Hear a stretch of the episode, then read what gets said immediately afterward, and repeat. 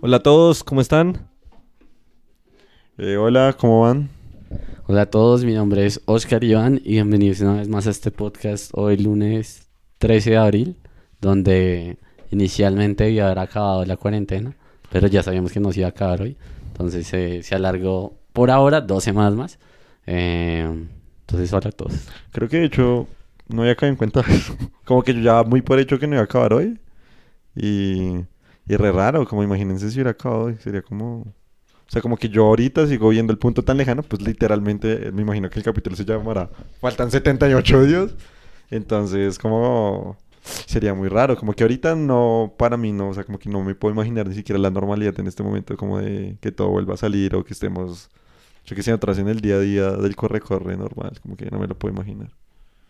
Sí, yo tampoco. De hecho, como que en este momento ya lo tengo tan programadas mis dos semanas todavía entre comillas de vacaciones. Mm. Bueno, no, hasta el 31 de mayo que entra en colegios que sentiría perturbada mi paz. sí, sí, desde mañana tocaría, tocará reiniciar todo. ¿Cómo sería si mañana tocará reiniciar todo? Para ustedes.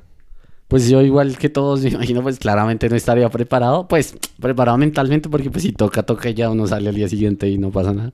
Eh, pero eh, sí, en ese momento todavía sigo mentalizado que falta mucho, porque igual sigo creyendo que se va a seguir estirando.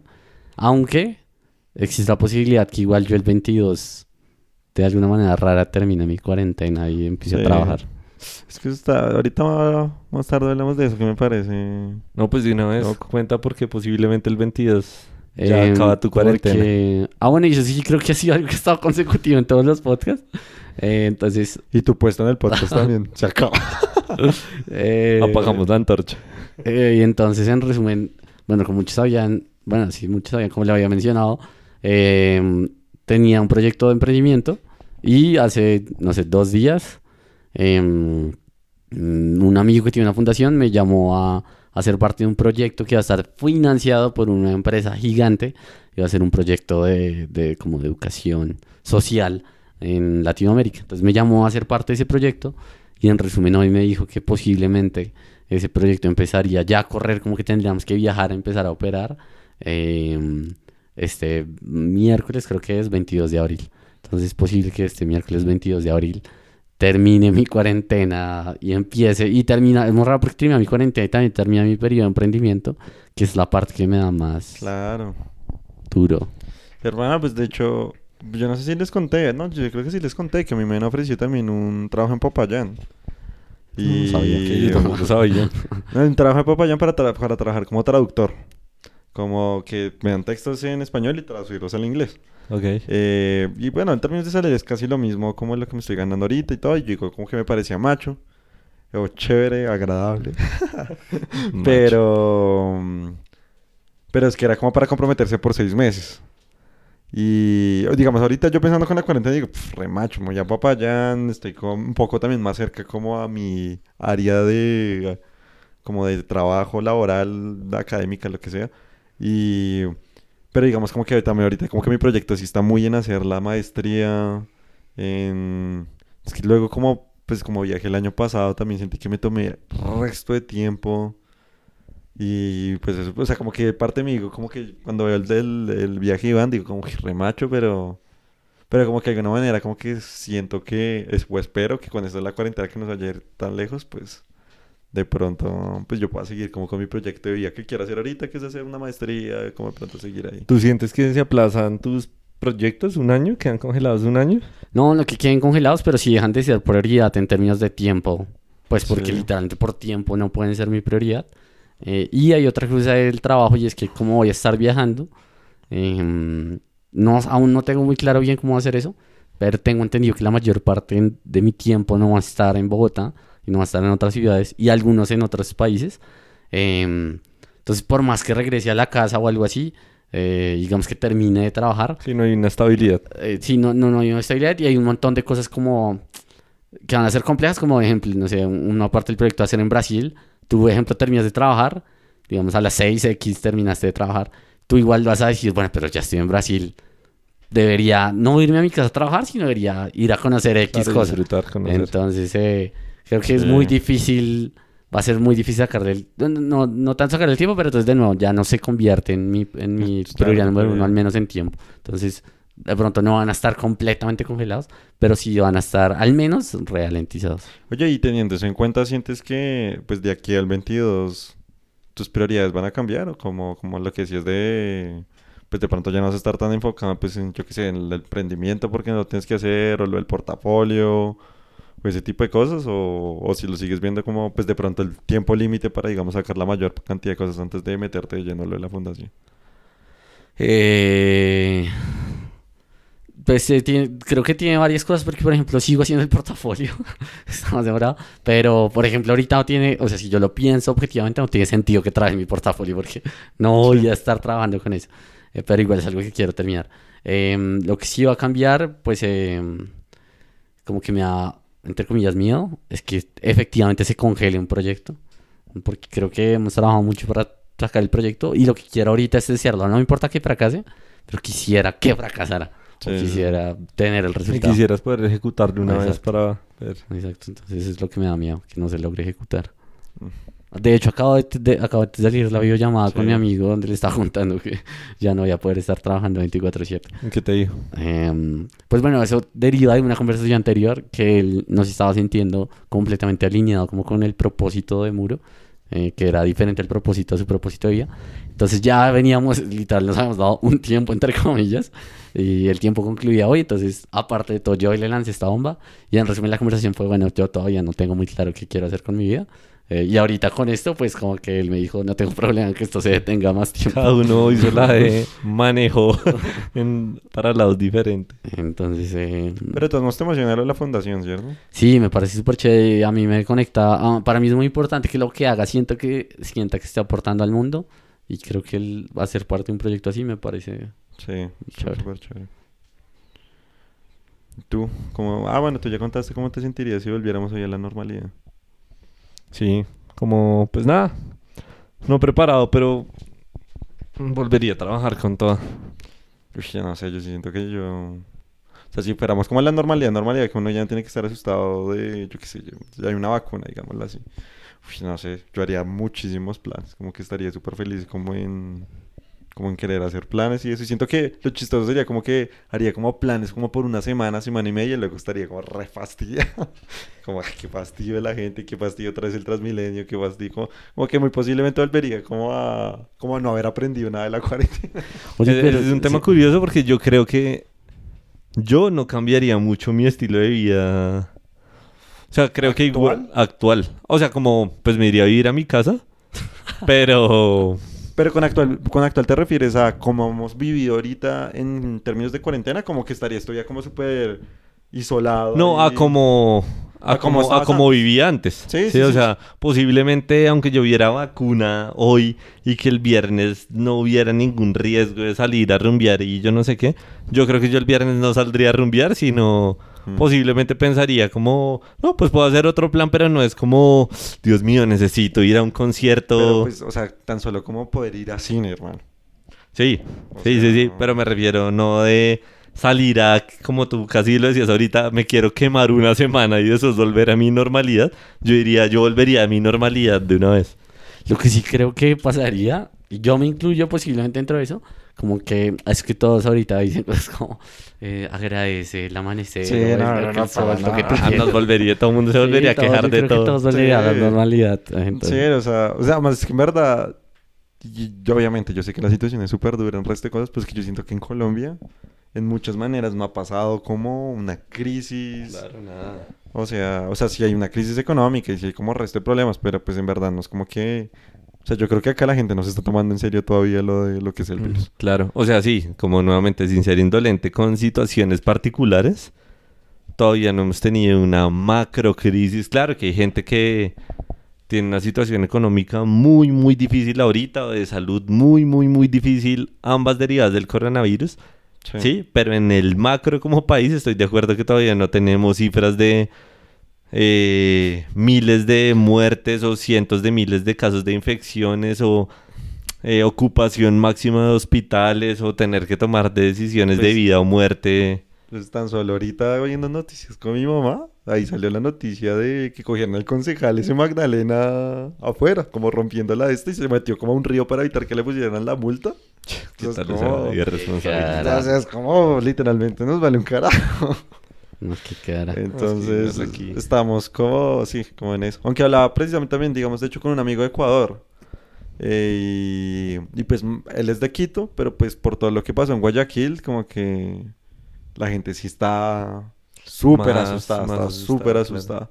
Como que sí le tiene resto de respeto como a la cosa. Pero como que él también sabe que en el fondo apenas eso medio suelten un poquito la cuarentena, todo el mundo se va a enloquecer y todo se va a ir al carajo. Estaba pensando que si ahorita todo regrese a la normalidad, para mí eso me generaría mucho, mucha ansiedad porque em, como que, y lo, hablábamos en el podcast pasado, yo quiero que al final, al terminar la cuarentena, pudiera tener mayor claridad sobre mi- como mis planes profesionales. Eh, y si literalmente voy a empezar sería reno, es el peor momento para que regrese toda la normalidad. Bueno, pero vas a tener casi un año para tener esa... Un año viajando para tener esa claridad. Sí, eso es cierto, pero no quisiera que me tardara un año, quisiera pues poderlo te- tener ah, como definido desde antes. Claro. Em, porque si es algo que yo no sé por qué y me ha generado ansiedad toda la vida, sentir que yo nunca he tenido 100% definido mi, mi meta de esto es lo que quiero y ya está. Sí, no. Entonces, em, nada, siento que sigo haciendo lo que he hecho los últimos años, que es simplemente como ir improvisando, como bueno, esto igual me gusta, hagámoslo y si me gusta está bien. Entonces, eh, Yo creo que, o sea, en eso te entiendo resto por lo que lo- después de que me gradué, pues al final del día yo sí yo como también como año y medio haciendo malabares de quién sabe, como, como que no me comprometí en ningún proyecto ni nada. De pronto yo creo que, yo esto lo digo como muy honestamente, yo sé que yo quiero hacer es la maestría solo como para tener como un espacio seguro, entre comillas, como digo, hago esta maestría, supongo que esto me dará herramientas, esto me dará hoja de vida para de pronto tener mejores posibilidades luego, pero como que no es como que yo digo, uy, sí, este es el paso siguiente que va a formar En mi futuro vida". profesional, Sí, sí. no, o sea, para nada, o sea, yo estoy como re, supongo, de pronto esto me da para pronto conseguir, de pronto ser profesor más fácil en algún colegio, algo así, quién sabe. Yo la verdad igual casi te invito a pensarlo como que lo- no te va a sumar tanto a la vida profesional. O sea, de pronto llena hoja de vida. Sí, Seguramente vas a aprender mucho más de lo que aprendiste en pregrado. Pero no es que a uno la maestría lo mapee directamente a su ruta Ah, no, no, no. profesional o O sea, algo así. Por eso tampoco estoy esperando que la maestría sea la respuesta. O sea, Sí. eso como que No, tengo yo que sé. dejarlo Claro, o sea, te, te lo entendí, sino... Digo, No, no. como tenerle cero expectativas. De hecho, creo que esta vez lo que de pronto la, la expectativa que le tengo a la maestría es un poco algo que yo siento que no hice en pregrado y es como hacer más relaciones, como incluso con los profesores o con mismos estudiantes en términos de proyectos o cosas así. Que a mí eso sí me parece chévere, como así ni siquiera participe, como empezar a como a saber lo que está haciendo la gente y como hacer parte más activa, no como solo ver los posts en Facebook y decir como, uy, qué sino como, yo qué sé, ir, mirar cómo es la escena en ciertas cosas, hablar con profesores de sus proyectos personales, sus cosas ahí. A mí eso me parecería como, de pronto es como más mi expectativa y que de pronto digo como, uy, de pronto puedo abrir un panorama que yo no conocía y de pronto ahí puedo pues descubrir más cosas, pero más como, como que eso me da como pura curiosidad. Como de pronto por acá puedo empezar a ver nuevas cosas y abrirme un poco más y no estar encerrado como de, uy, tengo que presentar tales cosas y sale y ya. Que siento que me pasó un poco en el pregrado. O sea, no, yo quiero agregar una cosa que me parece increíble. Es algo que hicimos en Mure las últimas semanas antes de que todo esto pasara. Eh, y es literalmente el poder de las relaciones. Uno no se da cuenta.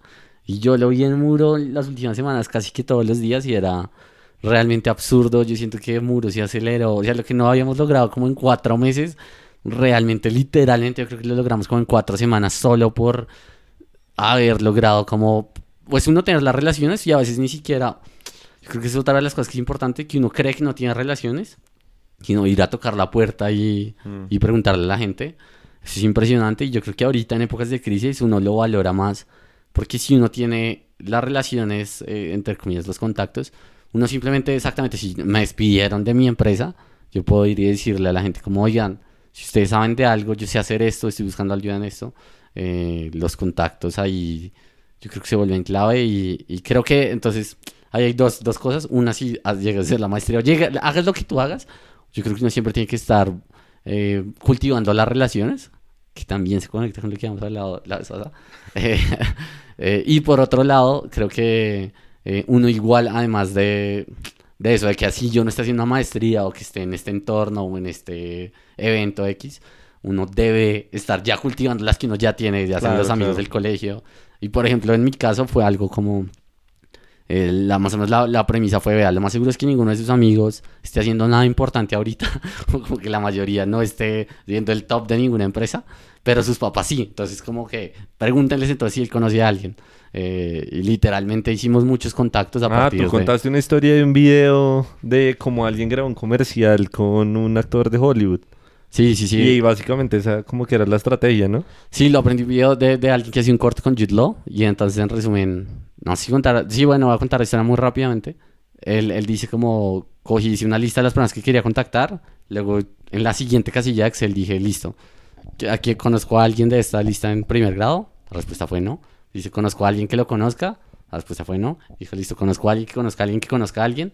Y ahí salieron como tres is y empezó a hacer esa línea de contacto hasta que finalmente logró que Jude Law estuviera en su corto. Eh, y él dice, duró seis meses todo ese proceso. Entonces, eh, igual, como que tampoco hay que esperar que eso va a suceder de la noche a la mañana. Sí. Yo creo que algo de ahí que, que, que se me viene a la mente es justamente ese proceso de pedir. Sí, que creo que naturalmente como seres humanos nos cuesta, como así sea pedir ayuda o algo así, pero uno se sorprende muy gratamente cuando pide eh, lo abierta que es la gente a veces con el dar en la gran mayoría de casos. Creo que siempre es que uno se cohíbe en el pedir y eso es lo que hace que las cosas no funcionen, no el efecto contrario de que uno realmente pida y la gente se lo niegue. Sí, no, sí, también creo que, pues en los pequeños círculos, sobre todo como en, como en, en la escena, yo que sé, como editorial o como en las cosas como artísticas o cosas así, como que precisamente porque es gente que sabe lo complicado que es todo ese proceso, como que es gente que está muy abierta como a darle la mano, darle contacto, ya sea como, uy, encontré el lugar donde usted puede imprimir en tal papel re bien y es como, uy, sí, ya de una, como que la gente está muy dispuesta como a todo, porque al final como que saben que si usted crece, pues yo también voy a crecer de alguna manera. Y, y me parece que es curioso y es que cuando uno pide, uno no lo, o sea, antes de pedir uno no lo dimensiona de esa forma. Yo lo, yo lo, me lo imagino ahorita como yo fui profesor un par de años de, de universidad y uno piensa que cuando uno es el que pregunta en clase va a incomodar al profesor o a hacer la cosa más lenta, aburrida o la gente se va a burlar de uno o no sé, Ah. yo no me acuerdo ni lo que uno piensa, pero uno como profesor es como, juepucha, cada pregunta casi que a uno le hacen es un éxito. Uno, Total. porque sabe que alguien está poniendo atención. Dos, porque realmente uno puede ampliar la explicación de pronto de un tema que no haya quedado suficientemente. Y no sé, creo que uno siempre recuerda para, como en, eh, para bien, la gente que preguntó más a la que nunca preguntó. eh, eso, eso me parece que es como algo que se me queda en la cabeza respecto a las personas que preguntan cosas o piden ayuda. Sí, no, total. O sea, yo creo que. Sí, yo creo que sí, sí venimos de una cultura muy. Que se nos dificulta pedir ayuda en términos generales, como. ya sea de a- a ayuda emocional, desde pues, ayuda laboral, desde cualquier tipo de cosas, como que siempre sentimos como esta necesidad de tengo que hacer las cosas yo solo. Como que de pronto no sentimos que es como tan. Como si no fuera suficientemente recompensado si no lo hago todo de mi parte y como que no me lo mereciera todo. No sé, siento que hay como unas tensiones ahí siempre todas raras. Sí, de pronto también con ego o algo así. Sí, sí, Que claro. Creo que si uno pide ayuda, perdió o no pudo o Sí, exacto, exacto. va a tener menos mérito o algo parecido. Yo, yo lo estaba pensando de pronto demasiado eh, profesionalmente. eh, y entonces mi, mi- esto que iba a decir, igual está dentro del campo profesional, pero igual tiene que entender, o sea, lo he pensado ahorita como para este periodo que de pronto es muy difícil para muchos, eh, que cuando uno pide ayuda, igual no se la, o sea, y es de nuevo, es en términos profesionales, si yo pido ayuda como, oigan, yo soy un, no sé, alguien que tengo mucha experiencia en marketing y quiero, estoy buscando trabajo en algo de marketing. Nadie me va a contratar como por pobrecito. O sea, como solo me va a contratar si ellos realmente también tienen la necesidad o de alguna forma ven que uno les puede aportar valor. Entonces, eh, O sea, es una cosa de... de, es, es de- recíproco. es Sí, sí, es recíproco. Entonces, eh, como que creo que igual la gente no cae en cuenta que cuando uno está entrando en una empresa, también le está ayudando Sí, uno a la empresa. aporta valor. Entonces, eh, Sí, yo creo que es que yo creo que es eso, como que cuando uno pide ayuda y lo digo pues de manera muy personal, como que yo siento que uno como que se por debajea un poco también. ¿Sí me entiendes? Como que por el hecho que estoy pidiendo ayuda significa que no soy suficiente y por lo que no soy suficiente, entonces como que pues no debe- no me merezco este trabajo, ¿sí me entiendes? Como que no me merezco esto porque o sea, si me lo merecieran, me lo darían sin necesidad que yo lo pidiera. ¿Sí me entiendes? Como que eso es como una lógica súper como, como un poco como irónica y como un poco tonta, pero como que sí, yo siento que eso como que sí pasa un poco. Sí, cuando, cuando se expone y se dice en voz alta, uno Exacto. dice, uy, qué boba. Pero, pues, Pero creo que es como la mayoría de procesos emocionales Sí, o que uno va sintiendo que cuando realmente se exponen en la razón dicen, uno dice, no hay sentido porque no lo hice o algo parecido. Miren que también se me ocurre que cuando nosotros creamos la empresa, nosotros no sabíamos, o sea, sabíamos lo más básico de programación, pero nunca, no, nosotros no somos ingenieros de sistemas ni nada, y accedimos a un mundo que eran los foros. Entonces hay uno que, pues como el más famoso me imagino, que es como Stack Overflow, donde nosotros cualquier pregunta que tuviéramos, fuera tan básica o de detalle rara, eh, al, diseñar y al, digamos, implementar y, escribir una aplicación, la pre- nuestra premisa era como toda la pregunta que usted tenga, alguien ya la tuvo en algún momento. O sea, el problema que usted, esté usted se está enfrentando, alguien ya se enfrentó. Casi uno en Google escribe tal cual la pregunta y salió un foro de Stack Overflow donde alguien ya se había enfrentado a ese problema, alguien ya la había respuesto, hay muchas respuestas y sobre todo uno veía como la gente le puede dar como likes a las respuestas o al tipo de pregunta. Y tú veías, Tran, 4.521 personas le dieron like a esta respuesta y sale como la respuesta top. Y es que lo que me enseña eso es que hay comunidades como sin ánimo de lucro y sin, ¿sí? Que realmente son colaborativas porque saben que en el macro eh, se construye más colaborando que no haciéndolo, ¿sí? Y realmente si yo hoy puedo ayudar o tengo una duda y puedo escribir eh, la misma o tengo una respuesta y puedo dar solución, voy a estar en el, en el caso opuesto el día de mañana y eso nos va a ayudar a que todos, digamos, como que logremos nuestros proyectos de la mejor manera. Entonces eso me pareció una comunidad muy chévere porque nunca como que en los foros de la universidad o algo así habían funcionado de la forma en la que uno cree que deberían funcionar. Entonces es una comunidad que está ahí en el fondo, nuevamente, sin ánimo de lucro, nadie les paga de pronto por hacer eso, a la gran mayoría de respuestas o algo, se obtienen cosas como motivadores, como reputación y que puedes eh, formular o responder más preguntas, pero es solo con el fin de ayudar. No, yo iba a decir una cosa que me pareció, o sea, hasta ahorita caí en cuenta, y es que, o sea, desde el otro lado, ahorita todos los ingresos que yo tengo en este momento y que va a tener, como el- va a ser del caso de la fundación, fueron resultado de que yo ayudé de manera completamente desinteresada en ese momento. Entonces, por ejemplo, esto que salió ahorita de la fundación, que, pues, por ejemplo, es decir, un terreno muy seco es como voy a tener un ingreso seguro durante un año eh, y eso pues está bien, ¿sí? Y dijo, ese trabajo me lo ofreció alguien que hace como un año, literal es más o menos un año exactamente o más de un año, no sé.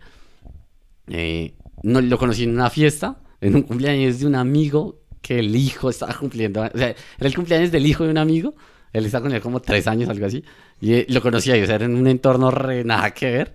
Eh, y él me dijo, no, tengo esta fundación, yo no sé qué, bla, bla, bla. Eh, pues no sé, estoy necesitando visibilidad. Y como que es que más o menos uno entiende que está diciéndote como, ah, quiero que me hagas un video, pero no tengo cómo pagarlo. Yo le dije, no, listo, no pasa nada, pues también me parece chévere, hagamos el video. Yo trabajé con él como cinco o seis veces donde recibí cero pesos. Y los trabajos eran como en fin de semana, que eso es lo peor, o sea, como madrugar un sábado, un domingo. Es como, ay, qué feo. Y lo hice, estaba, trabajé, les edité, o sea, y les digo que trabajo completo, o sea, producción, edición, les entregué. Y literalmente un año y medio después se, desentuvo- se desenvolvió en esta oportunidad. Entonces, eh, eso, eso como por un lado y no había caído en cuenta de eso. Y de hecho, él nos ha conectado con un montón de gente que nos sirvió para el emprendimiento, entonces también muy chévere. Y por otro lado, yo nunca había hecho un video musical. El primer video musical que lo hice, lo hice como en enero del 2019, creo que fue. Y eh, tenía unos amigos que estaban haciendo un proyecto en izquierda y me dijeron, no, queremos este video, yo no sé qué tal. Y yo les dije, no, pues yo se los hago, o sea, hagámoslo. Y estos eran rodajes muy intensos, con equipos muy grandes, y además me tocaba planear el video. Entonces, no solo era ya en, en el escenario, sino antes tocaba planear, hacer un storyboard de todo.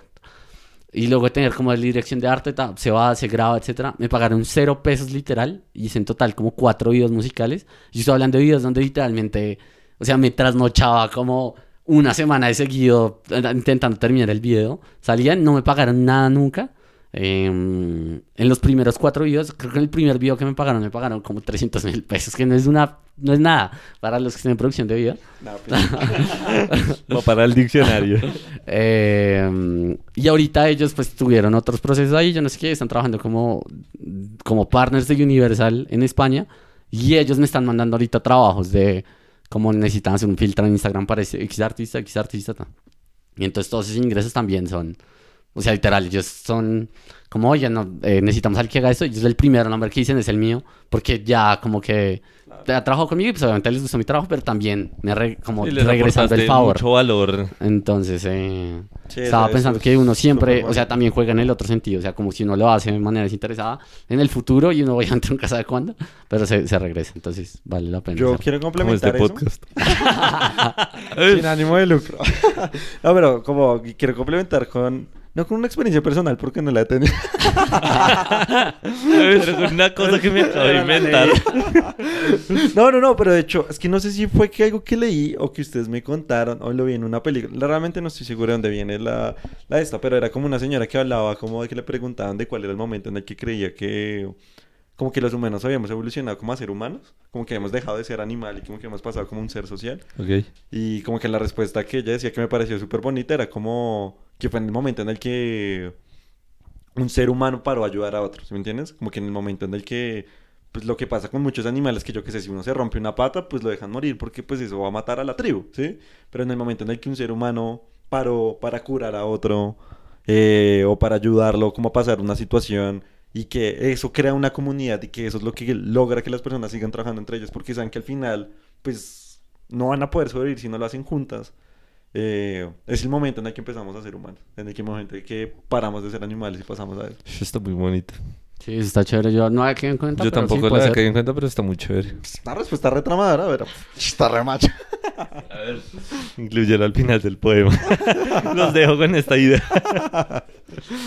Pero bueno, ahorita, yo no sé, puede que sí se haya, sí se haya convertido en el eje central de este podcast. eh, pero estaba pensando que ese puede ser un excelente proyecto que todos podrían hacer en este momento. Como literal, aportarle algo al mundo. No tiene que ser alguien en específico. Si puede ser muy como lo dijo Sebastián, como en un foro. De un tema, obviamente, que a ustedes les guste. Y que, pues, que obviamente puedan. eh, Que conozcan. sí. Entonces acá voy a meterme en otra rama. Y es que pueden hacer simplemente un video, eh, eh, no sé si es algo de escribir ensayos, no sé, de- de- del tema que sea en los que se puedan hacer, bueno, lo pueden hacer y, y ahorita en tiempos de crisis, posiblemente mucha gente está necesitando ayuda en muchas cosas, eh, apostándole a que de aquí a dos años eso se va a devolver, ¿sí? Como que sí, sí, Sí, lo- sí, sí. Yo vi ahorita, cuando empezó la cuarentena, vi que yo no tengo como redes sociales, pero vi que la gente publicaba como en los estados de WhatsApp y cosas así como, oigan, soy psicólogo y como que no acostumbro a hacer esto, pero si alguien se siente con la necesidad de ser escuchado o algo así y de pronto alguna ayuda profesional y no puede pagar o no darla, como cuente conmigo, que eso me parece que mm, se mapea directamente en, en la idea que propones. Sí, Eso no, me parece y- bueno. Y yo creo que eso se puede literalmente como a espacios súper pequeños, como, como pues lo que hemos hablado antes y como que tú decías de cultivar las mismas relaciones, como, yo no sé, o sea, y de pronto ya es como un poco muy como personal, pero pues literal, como que yo creo que sí hay veces que usted sabe que hay gente que, que, que- necesita ayuda, que está pasando por un mal momento, o incluso con bobadas, digo con bobadas, como que alguien esté cumpliendo años y que uno simplemente lo llama y como que crea el espacio, como de que sentir que es mucho más personal. Y quién sabe, pronto uno no es una persona que le gusta que le digan lo de feliz cumpleaños, pero pronto esa persona luego lo llama a usted y uno es como, re, uy, qué lindo, como, qué chévere.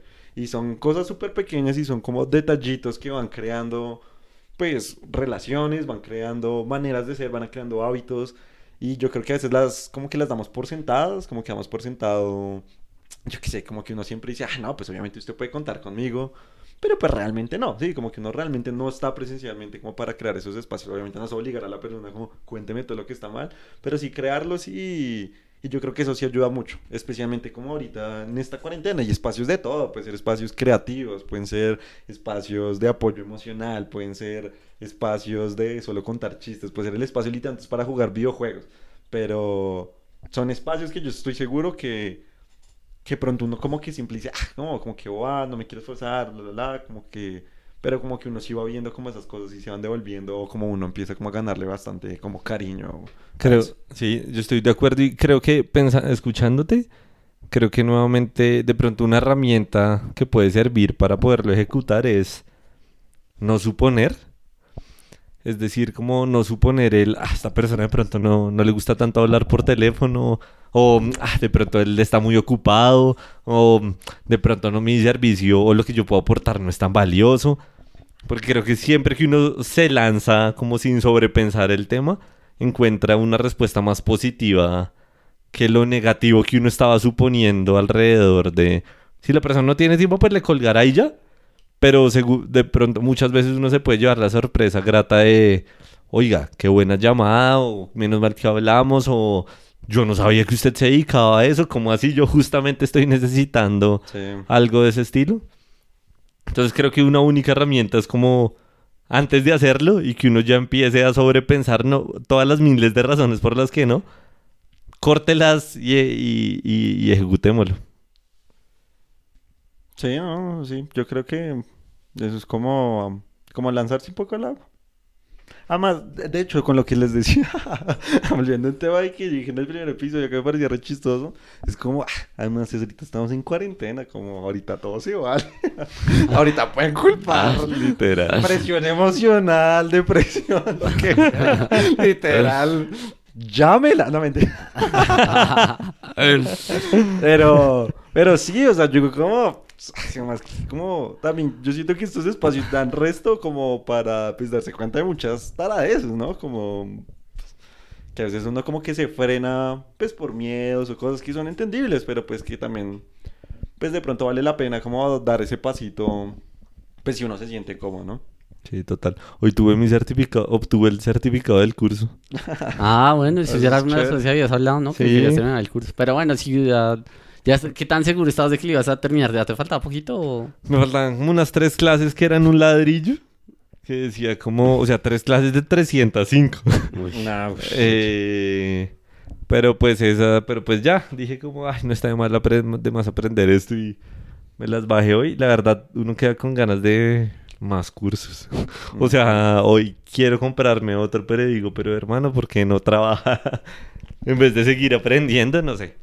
Es un, es un sentimiento raro. Cla- sa- ¿Sabes que Yo siento que aprendí hoy que me pareció como inesperado.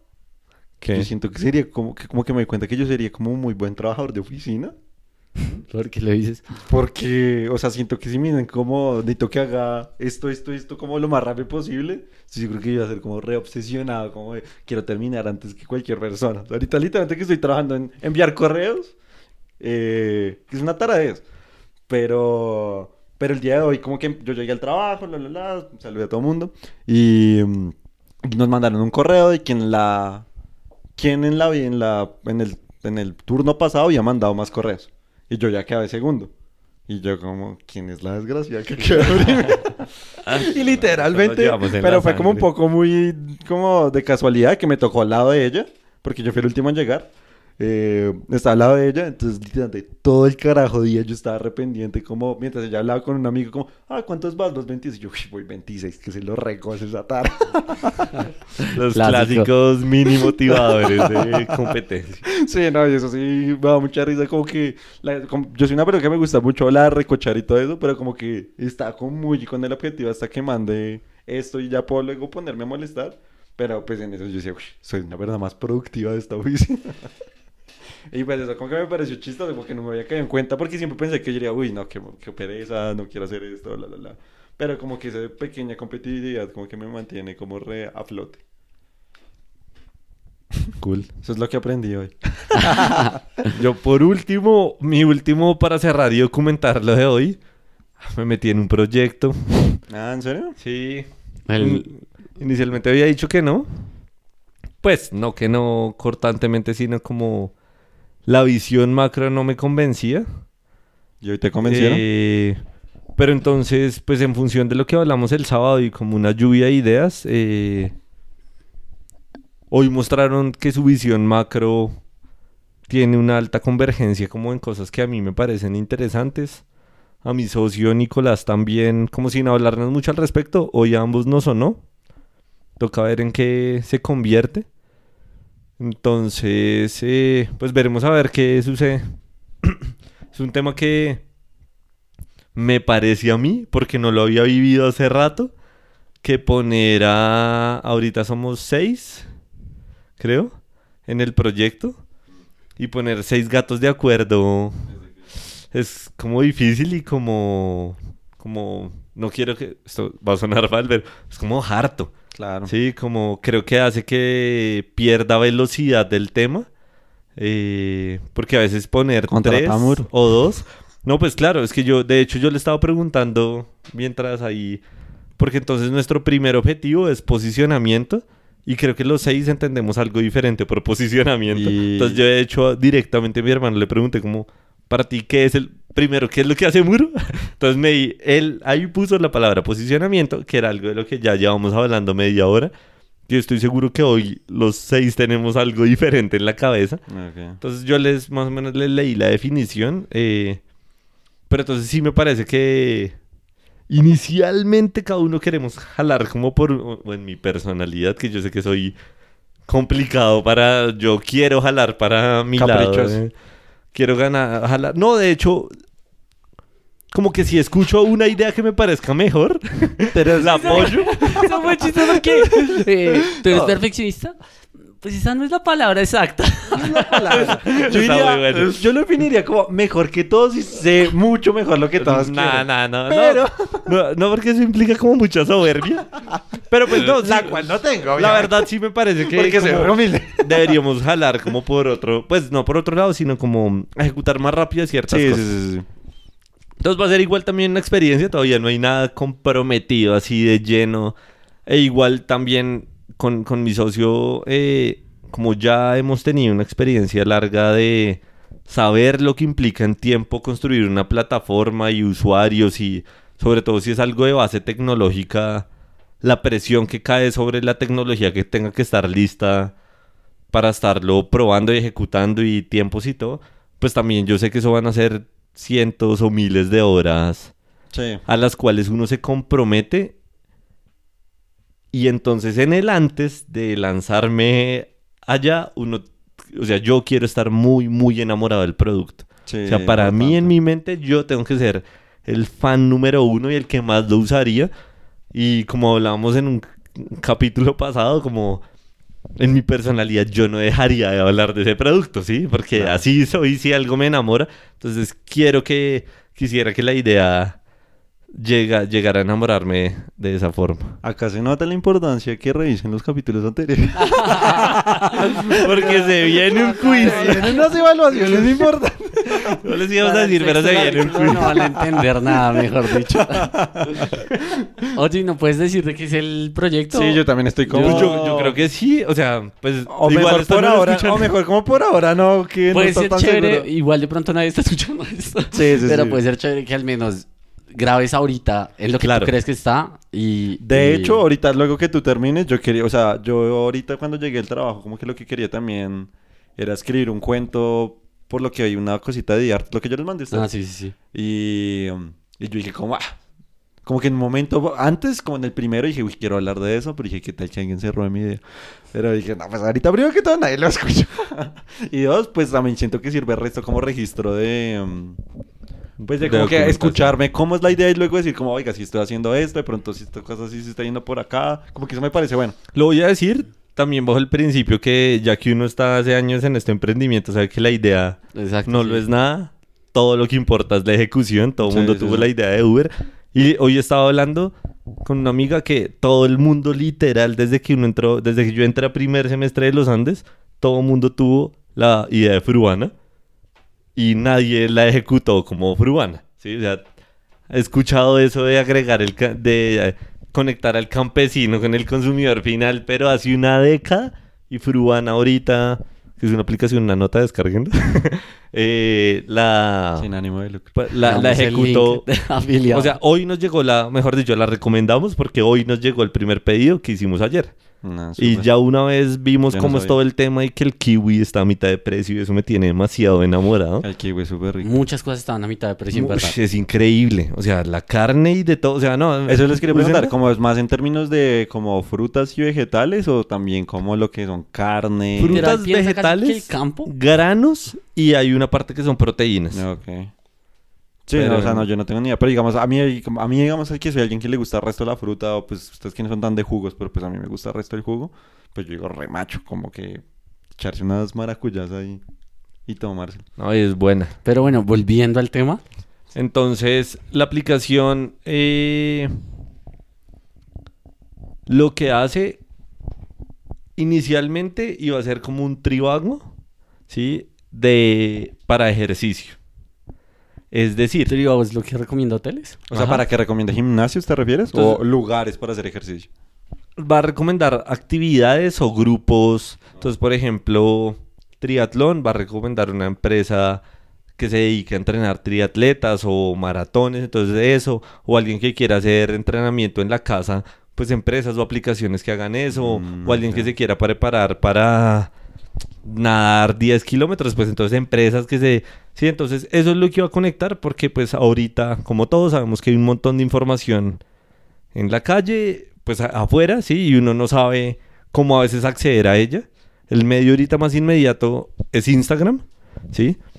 Y mi conflicto con eso es como, ok, bueno, yo no soy el usuario objetivo, entonces conflicto número uno, ¿sí? Porque Sí. yo ya sé qué me gusta hacer y estando en, entre comillas, en el medio, sé dónde conseguir otra cosa si ya, si me quisiera cambiar. Y lo segundo es que la aplicación una vez se utilizara, queda obsoleta. Es Sí. decir, yo hoy quiero hacer ejercicio en la casa, en el parque, encuentro Freeletics, que es otra una nota, y eh, ya, jamás la volví a utilizar. Sí. Entonces, eh, era, eran como mis dos puntos. Uno, yo no soy el usuario y, Como que nunca se una necesidad de... y satisface la necesidad de una vez y tristemente ya una vez la quedó satisfecha, ya no se vuelve a utilizar, entonces quería algo que fuera diferente. Sí, Sí. entonces como en una lluvia de ideas, pues básicamente hoy tuvimos una reunión, donde, el sábado hubo una reunión donde se planteó eso y hoy como que los socios iniciales, donde no estamos mi socio y yo, entonces plantearon como, mire, escuchándolos, eh, tenemos como esta propuesta, por decirlo así, donde la idea sí es recopilar, o sea, lo que yo digo es que el valor de la empresa va a estar en los datos. Sí. Ahí es donde va a estar el valor. Yo no creo que por suscripciones, ni el consumidor final, ni porque le cobremos a las empresas un algo, ahí nos vamos, ahí vamos a hacer platas, o creo que apenas va a cubrir costos operacionales o lo que sea. Creo que la plata, el valor de nuestra empresa como tecnología va a ser como el valor de Netflix inicialmente, que es en los algoritmos y en el big data que utilizan para entregar el mejor servicio al consumidor final. Y para mí como consumidor final yo quiero una aplicación que me esté siempre robando la atención de, oiga, mire, ya sea a través de indicadores o ya sea a través de muchos motivadores, ya sean Sí. personales o sociales, intrínsecos o extrínsecos, donde me diga como este es su estado, así ha mejorado, así tal cosa, o sociales de mire sus tiempos y mire los de sus amigos o algo, que tú lo hablabas ahorita, eso motiva. Sí, ¿sí? sí, sí. Entonces, algo donde podemos estar recopilando información y ayudando a la persona a mejorar, ya que sea creando entrenadores virtuales o lo que sea. Entonces, creo que el equipo tiene mucho conocimiento técnico académico Como para poder lograr ese para de poder lograr algo interesante ahí. Eh, pero pues hay un hay un hay una barrera inicial y es como como empresa todos como nos articulamos para poder iniciar, que creo que es donde justamente Muro tiene un impacto que es como, oiga, bueno, por dónde empezamos, qué definimos como posicionamiento. Nuevamente hoy se habló que hay un posicionamiento que es un qué como marca, como lo que yo entiendo el branding, y hay otro que es el cómo, que es más o menos como el, lo que yo entiendo como el marketing, que es como cómo hacer la publicidad o qué estrategias voy a hacer para lograr ese posicionamiento de marca. Entonces, eh, bueno, entre mi ignorancia y todo lo que puedo pivotear, como ese es el estado actual de lo que sucedió hoy. Vamos Bueno, a ver qué pasa. Chévere, chévere. Está muy chévere. Está como en obra gris, pero, pero se ve chévere. Está, está muy chévere, pero eh, lo, la- lo que creo que me parece muy chévere lo que Sebastián, eh, pues porque me acuerdo mucho de lo que hacemos en Uro. Eh, es que, es una de las cosas que me genera ansiedad porque siento que me gustaría seguir haciéndolo ahorita que va a estar en la fundación. Bueno, hazlo, Pero- hazlo gratis con nosotros. Pero, pero, pero es el. Pues eso, como. eh, el taller empieza por una cosa que nosotros llamamos alinear al equipo, que es un problema similar al que está pasando O sea, Sebastián. lo acabo de reflexionar. Eh, y eh, yo creo que vale, y de hecho es lo que está pasando ahorita con Muro, literalmente estoy viendo eso, eh, y es definir el por qué. Eh, como que ese sería el punto de partida de todas las empresas. eh, y es como, ¿por qué vamos a trabajar en esto? Y Sebastián claramente ya lo sabe. Pero en el momento que uno empieza a trabajar en un emprendimiento, pues son horas y meses y años. Eh, y posiblemente sea mucho tiempo antes de que uno pueda decir, bueno, ya puedo vivir de esto, o de esto ya está más rentable. Claro. Sí, o sea, realmente eh, estoy viendo como en retorno el tiempo que le invertí. Entonces eh, creo que sí es súper válido cuando uno se hace la, la- el cuestionamiento de por qué estamos trabajando en esto. Eh, y, en- y- y cuando se alinea también al equipo, vale la pena también que uno, uno se da cuenta que cuando uno alinea un equipo no significa que todos están de acuerdo, sino que todos saben hacia dónde va y están y aceptan ese destino a pesar de que no estén 100% alineados De con cómo llegar de pronto. Entonces, eh, eso, eso me parece que es muy chévere también, que, que uno a veces no lo tiene tan claro, que uno cree que alinear es que todos estamos de acuerdo. Sí, y no, no, siempre no. es así, sino que simplemente eh, reconozco hacia dónde va y lo acepto y ya y no, no voy a pelear con eso. Bueno, eso está chévere. ¿Y tú, Iván, aparte de lo que nos terminas de contar, sientes que hay pensamientos finales de este día? ¿O Eh, así en forma sí, de, pues no, diario? Eh, la conclusión del diario sería em, que tengo mucha, mucha ansiedad porque eh, Muro ahorita está en una crisis existencial eh, um, y pues que voy a empezar este proyecto, entonces quisiera que mi yo del futuro me dijera, "Ah, tranquilo hermano, todo se va a unir. O sea, eso es lo que más me gustaría, que yo encontrara un punto intermedio donde todo se une Sí. y funciona en armonía. Creo que eso es también lo más chévere del podcast. O sea que vas a tener que escuchar 47 minutos para este Para momento. llegar acá. tu yo del futuro va a ser No, como, "Ah, qué Qué fastidio". porquería escuchando esto y dice, "No, no me quedé por eso. Pero Ah. cuando tus nietos, tú les dices, busquen el capítulo que se llama Faltan 78 días. Y en el minuto 47 van a ver cómo todo se junta. Tenía las dudas que todo se iba a juntar. Sí. Sí, o que no se junte, pero que esté bien con que no se junte. Sí, esa exacto. esa como es que, otra opción. como Sí, que sí, también estés satisfecho con... Sí, sí, sí, que- Lo chévere es la aceptación de saber que ahorita, que jamás vas a saber el otro resultado. Ah, sí, sí. Lo chévere es la aceptación de que estás ansioso. Eh, pero no, sí, eso lo entiendo, resto. Eh, uy, no sé, yo, pues, ah, bueno, pues, un poco el cuento así re resumido, más, o sea, sí, más como, una- como la idea central, y de hecho ustedes ahorita me pueden decir qué tan interesante les parece, que esto va a sonar muy literario, entonces de pronto van a decir, como, qué porquería. O sea, empezamos a chasquear los dedos y me pongo una boina. Unos bongos. Eh, no, la pues, luz un poco. es que también la propuesta que está haciendo de artes es como tiene una como un camino muy claro y es como ahorita en este tiempo de cuarentena crear historias que de alguna manera pueden presentar como un mundo nuevo en el que el arte es súper importante y como que nos ayuda como en este proceso de vida. Muy ¿sí? buena propuesta. Algo que es chévere porque literalmente, esto, bueno, esto es como medio anécdota, pero como ahorita, pues claro, yo sé literatura, tengo el resto de amigos que escriben poemas, resto de gente, como y pues uno siempre, yo sí estoy re dispuesto como a leer eso. Y literal, siento que leí el mismo poema como 20 veces porque todo el mundo está hablando como de la soledad de la cuarentena, como, pero como que nadie lo hace de manera diferente. Y aquí Sergio perdió 20 amigos. Pero también hay unos buenos, entonces ellos sabrán, no sabrán cuáles son. entonces, pero no, digamos, a mí algo que me parece súper interesante como en épocas de crisis es como a lo que uno se aferra para, como para hacer las cosas más llevaderas, para hacer como las cosas mejores, ¿sí?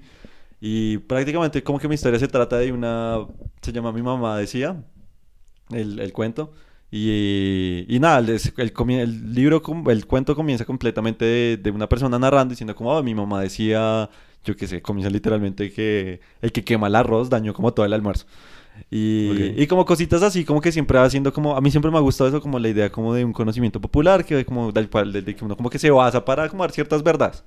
El punto es como que a medida que el cuento avanza uno se da cuenta que pues esta persona está sola, que lleva mucho tiempo sola y aún no sé realmente la mamá si se murió, si es una enfermera, si es alguien que está fuera ahí dándole con el tema de la situación, pero como que la peripecia de la historia es como que una paloma entra por la ventana, como que el litante destruye la ventana y es una paloma blanca y la paloma no le pasa nada y como que toda la narrativa que esta persona se crea alrededor de esta paloma en un tiempo de crisis, ¿sí? Como que dice como, uy, de madre, ¿será que en un momento, pues, un- el episodio que estoy ahorita como escribiendo es como, "Uy, ¿qué tal que esta paloma sea como el Espíritu Santo?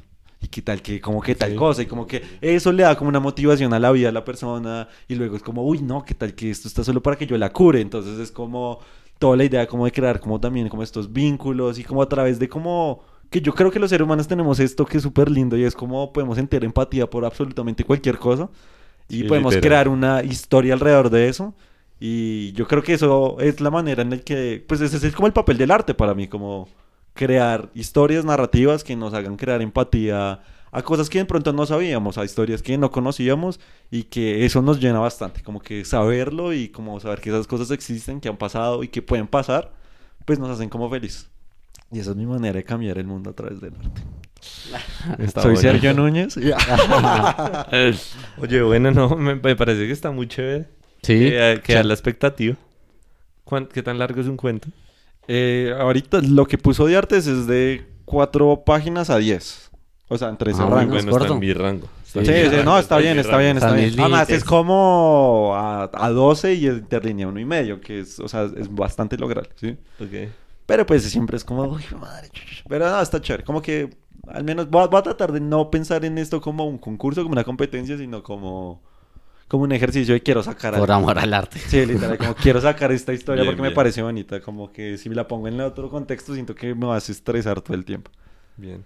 No, bueno, No, chévere. pues mucha suerte con todo. Bueno, como quieren Pues, acabar. ¿Cuándo tienes que enviar eso? Con un beso. El viernes. Ah, bueno, entonces ya sabemos que aquí al viernes ya lo tienes que dar terminado. O Sí, sea que- literal. tienes que con... Pues no si lo vas a contar o no, pero más o menos tendrías que... Sí, no, de hecho, de hecho, de hecho creo que las cosas que sí, pues como hablando con le pedir ayuda y eso, de pronto algo que va a tratar más es de, pues pasarle las cosas más a la gente para que lo lean, incluyéndolos a ustedes. Dale. Yo creo que leyendo cuatro páginas me puedo demorar cuatro. Pues Pásame la hoja. No, no, pero yo, yo siento que está escribiendo algo que es muy... Fácil de leer. Sí, como que yo siento que uno podría ser como, "Ja", como, como que, que tenga como un entretenimiento, porque siento que tiene que ser una cosa Sí, de acuerdo. así. Listo, chévere, ¿no? Sí. Cuenta conmigo. Sí, de una, ¿no? Ya decir que sí, entonces ya cerramos acá. Sí, Sí, cerremos sí, sí. aquí. Bueno, listo. Bueno, entonces, gracias a se todos. despide Sebastián, tú con una frase, despídete con una frase. Voy a entrenarme para la lectura de ese cuento. Ah, yo tengo que decir una pequeña actualización. Voy a empezar mi Hell Week. Es decir, voy a tener que tener los próximos siete días de seguido sin parar. Ya, eso era todo lo que quería decir. Chao y gracias por escucharnos. Bueno, y yo, con un poquito de más esperanza con esta cuarentena y con un poquito de miedo para lo que se viene en los siguientes días, eh, también me despido. Muchas gracias y nos vemos en 78 días. Chao. Chao.